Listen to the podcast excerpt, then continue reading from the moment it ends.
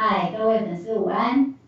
听见看见直播见，欢迎收看听觉健康基金会的第二次直播。我是今天的主讲人，今天想要跟大家谈一谈年长者的听觉赋能课程。家中有长辈的粉丝们，千万不要错过哦。家中如果有个爱发脾气的长辈，你会不会常常觉得很想亲近他，可是却又很害怕引起冲突？不欢而散，觉得多说多错，不如不说不错。今天要来跟大家分享一些小秘诀，如何帮助家中的长辈们找回听觉健康的第二春。大家知道吗？根据世界卫生组织及华科基金会去年的一个调查，六十五岁以上的长辈们，大概每到三到四位就会有一位可能有听觉健康的一个问题。听觉健康问题虽然不会直接造成失智，但是会提高我们失智的风险。这是因为当我们年纪也慢慢变大的时候，我们大脑功能自然会下降，反应也会变差。所以大家都会鼓励长辈们应该要多出去跟人家互动，多参与活动，不要宅在家里面。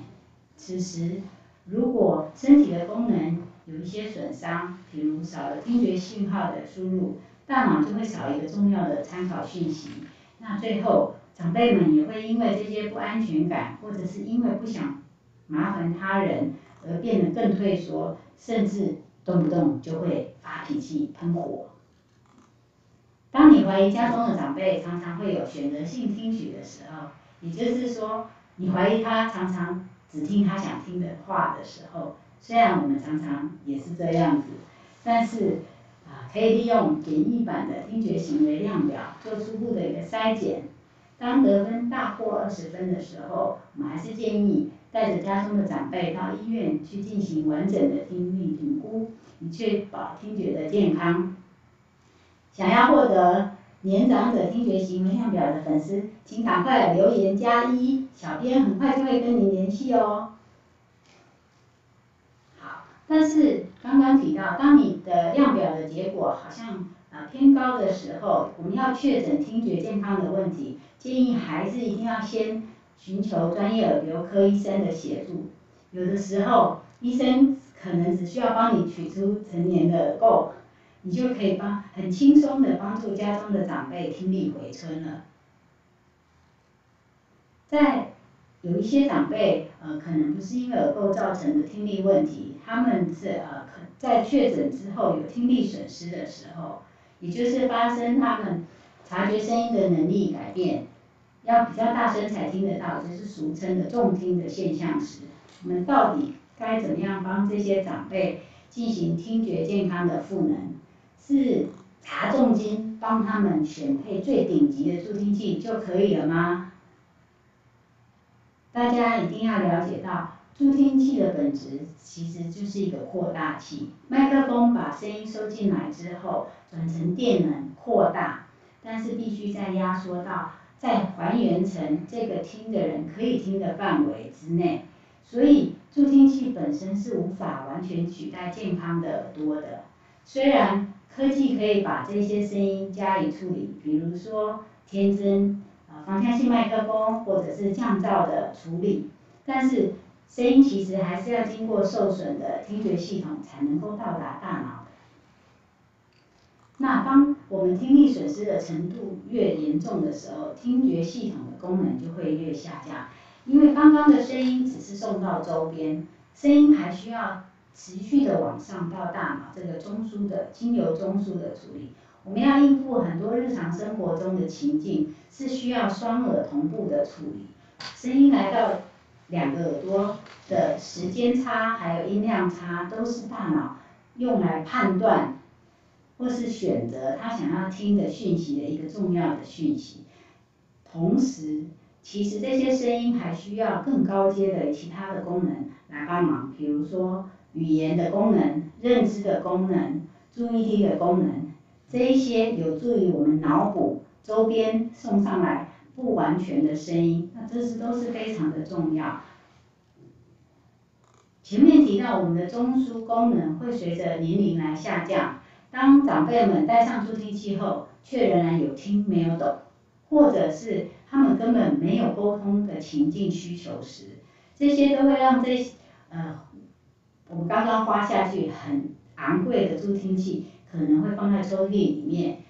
发霉生锈，所以我们必须要帮助这些长辈们创造成功的佩戴经验。如果没有成功的佩戴经验，他们通常只会带着一包包、一串串的助听器，然后抱怨说：“哦，戴起来轰轰轰，吱吱吱，好吵哦，比不戴还吵。”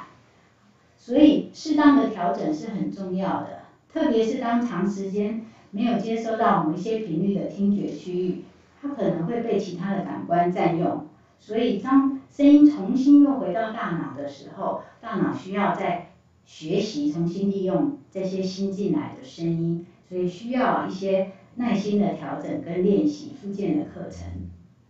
还有年长者因为手部灵活度下降，所以我们还需要设计一些课程，帮他们能够自己成功的佩戴还有取下助听器，这样可以提提升他们愿意去佩戴它的意愿，能够自己操作。照顾辅具也是需要经过练习才能够获得，这种自自自主的能力，其实是我们每一个人都会想要学习得的。事实上，国际健康功能的分类，它已经不再把身体的身体的损伤或者是疾病看成是单一一个限制障碍的唯一的条件，我们还需要考虑环境的因素，还有个人的因素，让。这个本来原本只是功能的一些缺损，可以呢打很快的经由一个复健的方式，然后达到一个最好的效果。比如说，如果有听力轻度的听觉的问题，可是却不影响这一个人他出去参加 party 或是到 pub 去跟人家喝酒，那我们就不会觉得说，哎，这个活动的参与有了限制。但是同样相同有轻度的一个听力问题的长辈，他可能因为他的环境的限制，或者是他个人的因素、心理的状态，让他大大的影响影响到他不愿意出门，他的活动还有他的参与都受到限制。这时候我们就必须要在。调整我们的一个服务，让这些或者是我们调整我们的课程设计，让他们可以重新发挥他们的原来的功能。因此，听觉健康会不会引起生活的障碍？应该要怎么样解决？除了借由助听器把声音扩大，然后还需要多面向的评估，特别是长辈们的沟通需求，他到底有没有这样的需求？他的。沟通听觉困难的情境在哪里？有时候他的听觉困难情境只是想要在洗碗的时候听到老公叫他，那这个时候他呃不见得是完全是靠助听器就可以解决，他也许要搭配其他的策略或者是其他的沟通辅具，然后解决他这个听觉困难的情境。创造成功的聆听经验，可以大幅提升长辈们重新学习。运用助听器所提供的扩大音量，所以接下来我们来介绍一些你可以在日常生活中啊随时可以运用到的沟通辅助技巧。那大概分为四个面向，我们可以从说话者，还有这个讯息本身，还有环境，还有听话者的这四个面向来看。说话者的时候，你可以要注意到是不是跟你的沟通对象有面对面，你的语速。是不是太快或者是太慢？那你的讯息呢？尽量不要使用太长的句子，或是用珠炮的呃轰炸方式。那封闭式，所谓封闭式的回答是，你可能可以问他说：，哎，晚上要吃面还是吃饭？取代晚上要吃什么？好，那开放式的问题会比较难让听的人找到线索。可是，如果听的人只听到一个听到面，他另外一个可能就会脑补饭，啊，这样子，这个讯息就会提供的比较多线索，让听的人可以去截取。那在环境上，噪音的影响力是非常大的，所以尽量选择一个比较低噪音的环境，然后让听的人可以看清楚说话者的嘴上的嘴嘴型或是表情，啊，都是蛮重要的。那听者自己本身要担负的责任是，可以做事先的预备，或是熟悉明天要去跟人家讨论呃大楼的事情，那这些熟悉的内容都可以增加听的人他去面临这些困难，那提升他的自信心，他也就比较容易愿意。重新再去使用他的听觉。好，当然，当不可避免的沟通中断发生时，我们还可以利用沟通修复的技巧来修复中断的沟通。比如说，需你要求重复，请你再说一遍，取代哈，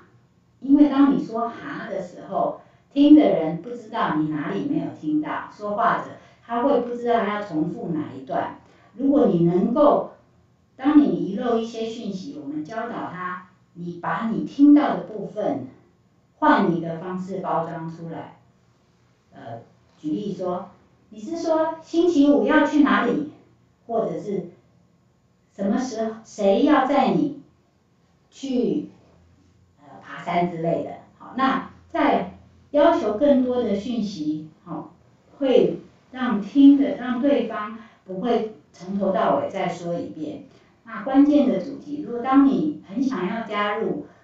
一一群人的绘画的时候，我们可以要求，可以请这些长辈们练习说，你们在讨论什么，而不是哈。那你们在讨论什么？你们在讲跳舞的事情吗？那很容易就可以加入话题，或者是主动的说出自己可知道的内容，那都可以让这些小小的技巧都可以让。中断的沟通继续的修复。好，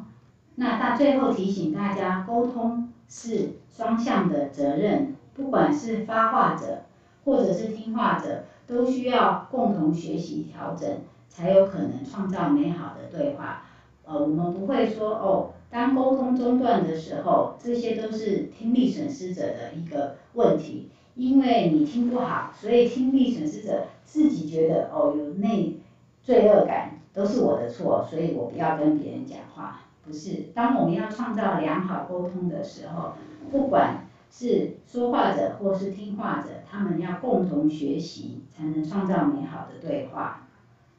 好，因为时间的关系，今天的直播就先到这里。我们来复习一下我们刚刚讲的。当你有怀疑家中的长辈有听力的问题的时候，可以利用年长者的听觉行为量表。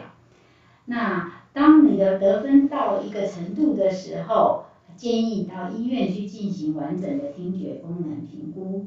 那接下来选择专业可靠的辅具公司进行辅具的选配。最还有最重要的是高品质的听觉赋能课程。然后才能到达沟通无碍。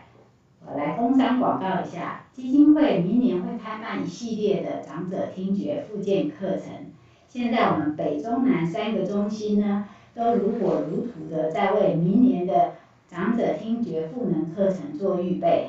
现在呢，我们开放三个好康，三个免费十堂课的名额，给每一个中心都开放三个。现在请你们赶快留言。然后要注明你是台北、台中、高雄，那呃，我们就会免费提供您十堂课的听觉赋能课程，参加过人都觉得很棒哦，所以呃，有家中有需求的长辈，动作要快哦。好，那最后谢谢大家呃。支持我们的直播，那如果喜欢的话，请帮我们按赞，不要忘记给我们最实质的鼓励。您的爱心是我们支持我们再往前的一个很大的动力。啊，非常谢谢大家，然后呃，到我们的官网上，还有我们的粉丝都帮我们按赞，这上面有我们的捐款资讯，还有我们的爱心码，谢谢。